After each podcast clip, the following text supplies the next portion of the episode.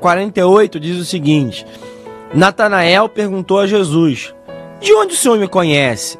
Jesus respondeu: Antes de Filipe chamá-lo, eu já tinha visto você debaixo da figueira. Então Natanael exclamou: Mestre, o Senhor é o Filho de Deus, o Senhor é o Rei de Israel. Ao que Jesus respondeu: Você crê porque eu disse que tinha visto você debaixo da figueira? Pois você verá coisas maiores do que esta. E acrescentou: Em verdade, em verdade lhes digo que vocês verão o céu aberto e os anjos de Deus subindo e descendo sobre o filho do homem. O chamado de Natanael acontece através de Filipe. Nós temos esse texto de João onde ele narra, né, onde o evangelista narra o chamado de alguns daqueles que foram é, chamados por Cristo, né, escolhidos por Cristo para serem discípulos dele, para serem ah, um dos doze, dos doze que fazem parte daquele grupo mais seleto. No texto já atrás, lá no versículo 43, Jesus vai até a Galiléia e encontra Filipe. E esse Filipe imediatamente recebe de Jesus uma ordem: siga-me. E ele atende prontamente. Mais do que seguir a Jesus, onde é, ele nos informa, a palavra nos informa que ele era de Betsaida, mais do que a sua própria vida. O que Felipe faz é ir até Natanael e dar a informação. Achamos, a informação que Felipe passa para Natanael é de que ele encontrou aquele de quem Moisés escreveu na lei e nos profetas, aquele a quem a palavra se refere. E você sabe que Natanael a princípio desconfiou, a princípio fez uma pergunta: de Nazaré pode vir algo bom? Será que pode vir alguma coisa boa de Nazaré, dessa terra rejeitada, dessa terra que é menosprezada, dessa terra que é maldita, que as pessoas não têm é tanto valor sobre ela? E é exatamente desse lugar aonde Jesus vem, de onde Jesus está é vindo para trazer boas novas, trazer uma nova perspectiva. E exatamente nesse texto nós sabemos que Jesus declara Natanael que ele é um verdadeiro israelita, sem fingimento. Ele não finge. Ele não é alguém hipócrita, não é alguém que aparenta ser alguma coisa e é outra. Pelo contrário, há sinceridade. Jesus enxerga sinceridade em Natanael. E nós começamos lendo, dizendo para Natanael, respondendo a Jesus: De onde o Senhor me conhece? E é incrível que Jesus dá uma resposta que acaba mexendo com todas as estruturas de Natanael. Ele consegue destabilizar totalmente, desarmar totalmente toda a desconfiança que esse homem tinha acerca de Jesus. Ele fala: De onde o Senhor me conhece? Jesus responde: Antes mesmo de Filipe chamá-lo, eu já tinha visto você debaixo da figueira. O que Jesus está dizendo é que antes mesmo da mensagem ser pregada, antes mesmo de Filipe falar acerca de Jesus para aquele homem, Jesus já o conhecia. Irmãos, a verdade que nós devemos enxergar nesse texto é que Jesus nos conhece. Antes mesmo de nós entregarmos a nossa vida a Cristo, antes mesmo de nós termos a decisão de aceitar a Cristo como nosso Senhor e Salvador, Jesus já nos conhecia. Jesus nos conhece mais do que nós mesmos e ele sabia muito bem aquilo que ele tinha desenhado para cada um de nós, aquilo que havia como propósito para cada um de nós. Irmãos, quando eu olho esse texto, nós sabemos que cada um de nós temos a nossa própria figueira, cada um de nós temos o nosso próprio lugar de conforto antes que o evangelho nos alcance. O lugar que está aqui sendo dito, Jesus fala acerca de Natanael, que eu já tinha te visto debaixo da figueira. Os israelitas naquele tempo tinham o costume de ficar debaixo da árvore, em um lugar de descanso, em um lugar onde a sombra traziam refrigério por conta do calor excessivo. Ali eles meditavam, ali eles descansavam, ali eles se abrigavam. Era a zona de conforto de cada israelita. O que o Senhor está dizendo é que antes mesmo de te chamar, eu já tinha te visto lá no seu lugar de conforto, lá naquele lugar onde havia uma zona de conforto. Mas Jesus não vem para nos deixar exatamente nesse lugar. Jesus ele vem exatamente para nos tirar da zona de conforto. Jesus ele vem exatamente para nos tirar do lugar de inércia. Jesus não nos quer parados. Não é à toa que os milagres de Jesus, um dos milagres de Jesus é sempre fazer com que pessoas que eram imóveis se tornem agora pessoas que andam, que caminham, que têm mobilidade, levanta e anda. Jesus ele gosta de ver movimento. Jesus não vem para nos deixar em nossa zona de conforto. Pelo contrário, o evangelho não é zona de conforto. Evangelho é zona de conflito, é zona de confronto. É exatamente o movimento que Jesus quer de nós. Jesus conhece a nossa história. Jesus conhece a tua história. Antes mesmo de você ouvir essa palavra, ele sabe muito bem o que você enfrentou. Ele sabe muito bem o teu passado, mas mesmo assim, ele decide te escolher para um novo futuro. Irmãos, tem pessoas que vivem é, acerca daquilo que viveram no passado e parece que não avançam. Jesus está dizendo: olha, independente de, do lugar aonde você veio, independente da história anterior a isso, eu te chamo para uma nova perspectiva, eu te chamo para um novo momento, eu te chamo para um novo cenário.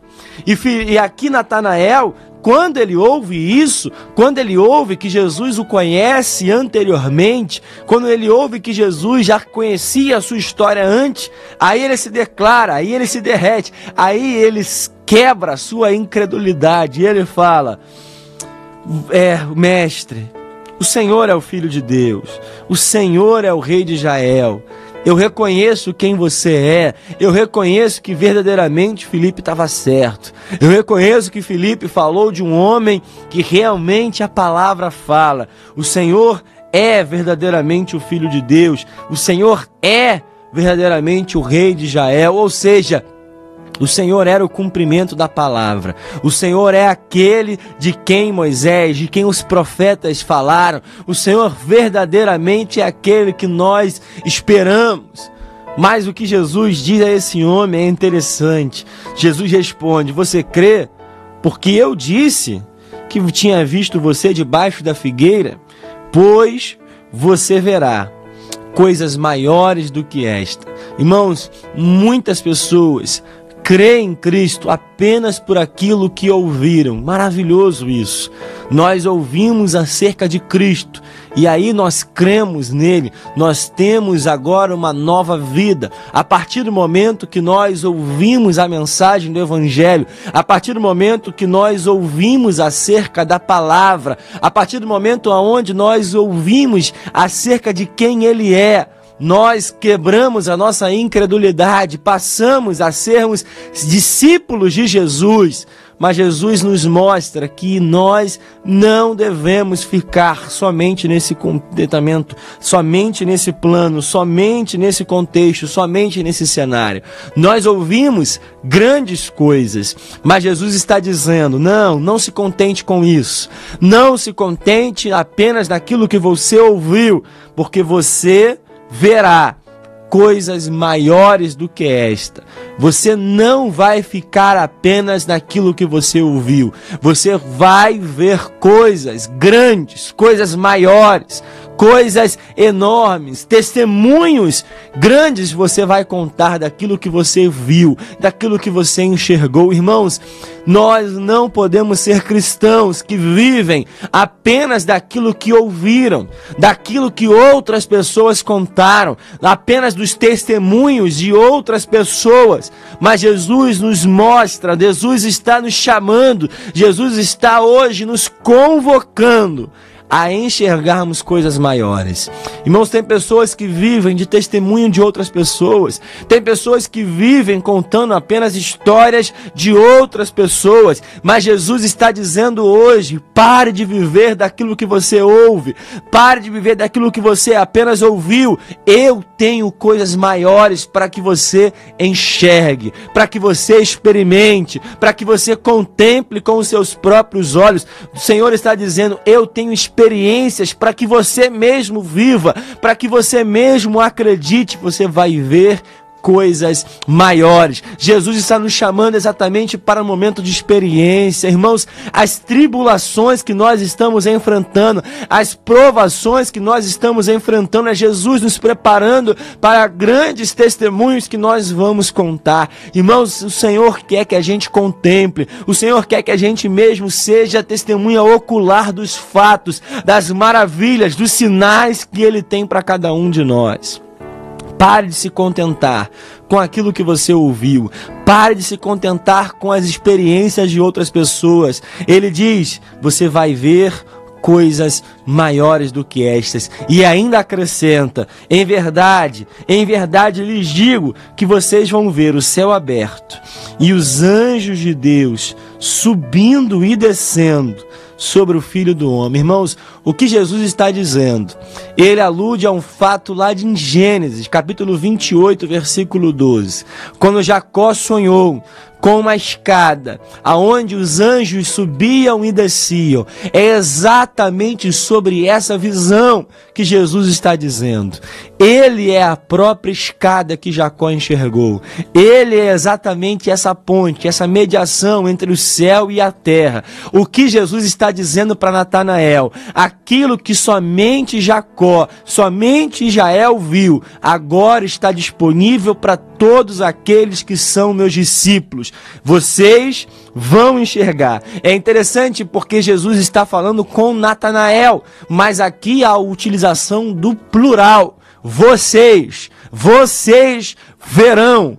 Detalhes são importantes. Discípulos de Cristo têm acesso a algo sobrenatural que somente Jacó viu. Vocês verão os anjos, o céu aberto e os anjos de Deus subindo e descendo sobre o Filho do Homem. Irmãos, nós sabemos que no momento aonde Jesus é batizado no Jordão, os céus são abertos e não há informação sobre o fechamento do mesmo mais. Nós cremos que é exatamente isso que nós podemos experimentar e nós podemos ver os céus abertos e os anjos de Deus subindo e descendo para atender, para fazer aquilo que o Senhor determina sobre as nossas vidas. Nós ouvimos coisas grandes. Nós agora podemos enxergar coisas maiores. E o que é mais incrível é que nesse mesmo livro, nesse mesmo evangelho, lá no capítulo 14,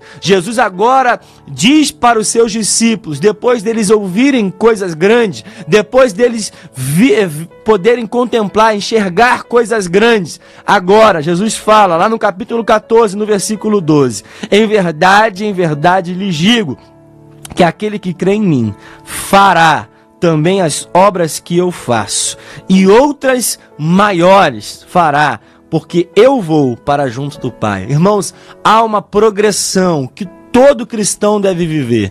Há uma progressão que todo cristão deve buscar. Nós fomos atraídos por aquilo que nós ouvimos. Depois nós enxergamos coisas maiores. E Jesus nos prepara para as obras maiores que Ele nos preparou, que Ele nos chamou, que Ele tem nos capacitado. Nós ouvimos, depois nós vimos e agora nós podemos realizar. Depois nós podemos cumprir a tarefa que Ele nos determina fazer. E Jesus diz claramente: eu preparo vocês para fazer as obras que eu fiz. Irmãos, Jesus fez muitas coisas, Jesus fez muitos milagres, Jesus fez coisas sobrenaturais, mas Ele quer que nós também façamos através do poder do nome dele em nossas vidas.